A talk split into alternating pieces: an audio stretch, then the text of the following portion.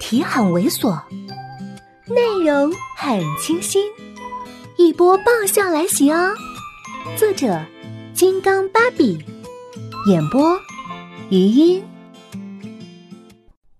我慢慢回忆，早上七点起床做早餐，嗯，八点宋子妍开车我们出门，八点半正式上班，继续。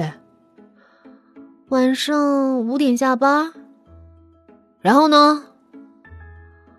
下班后他开车回家，六点开始做饭，六点半吃饭，十点睡觉。他问：“平时还有别的娱乐吗？”我想了想问：“每天饭后看电视算吗？”他吸了一口气，开始吼：“下班就回家做饭，吃完饭看电视，看完电视就睡觉，第二天起床又是做饭，上班回家做饭。”你确定你们是同居，而不是生活了一辈子油尽灯枯的老两口？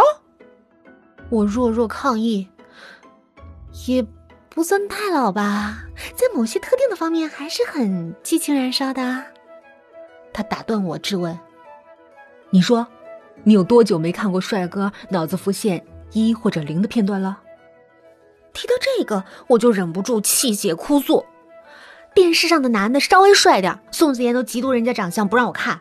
我天天换着台，就只能看新闻，更别提现实了。他恨铁不成钢，你自己说说，你不看美男，不萌帅哥，天天围着灶台转，身上一点也没有萝莉身娇体弱易推倒的气质。我不叫你大嫂，我叫你什么？一语惊醒梦中人，这一通振聋发聩，直叫我醍醐灌顶。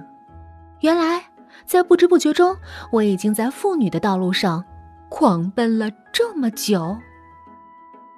从未热恋已相恋，王菲把这句话唱得缠绵悱恻，让人想入非非，唏嘘不已。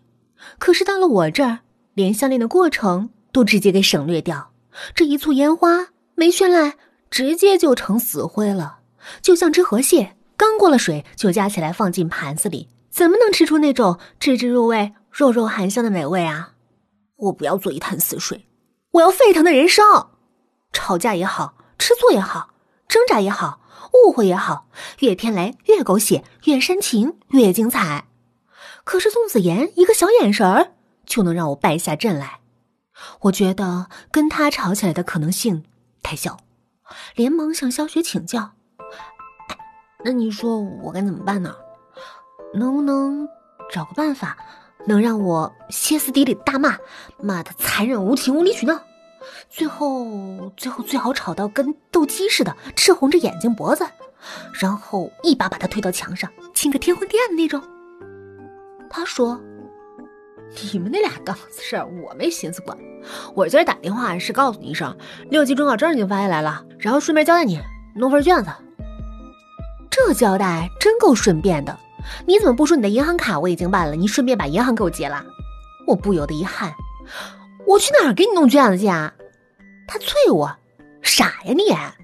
你身边不是有宋子妍吗？让他给你偷渡一份来。这违法乱纪的事儿，我更汗了。规定不是卷子不到场不能拆封吗？规定？小雪的声音太高。学校还规定不能逃课呢，你还不照样逃挺欢？当今社会还相信规定、遵守规矩的就两种人，哪两种啊？一种是傻子，一种是比傻子还傻的傻子。哦，我点头，略懂了。可是虽然思想上已经过关，鉴于我在家中的地位，这具体操作依然困难。可是，只有我听宋子妍的话，没有他听我的话的时候啊。萧雪已经愤怒了，我怎么一直没发现你这人这么笨吗？男人嘛，爽歪歪之后，你再给他吹吹枕边风，绝对你指哪打哪。多少人民公仆都是在软玉温香糖衣炮弹前倒下了，何况是一份卷子？宋子妍这点面子都不给你？我想想，觉得也有道理。那行，我试试看吧。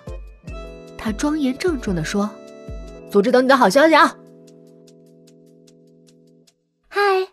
本集播讲完毕，再见哦。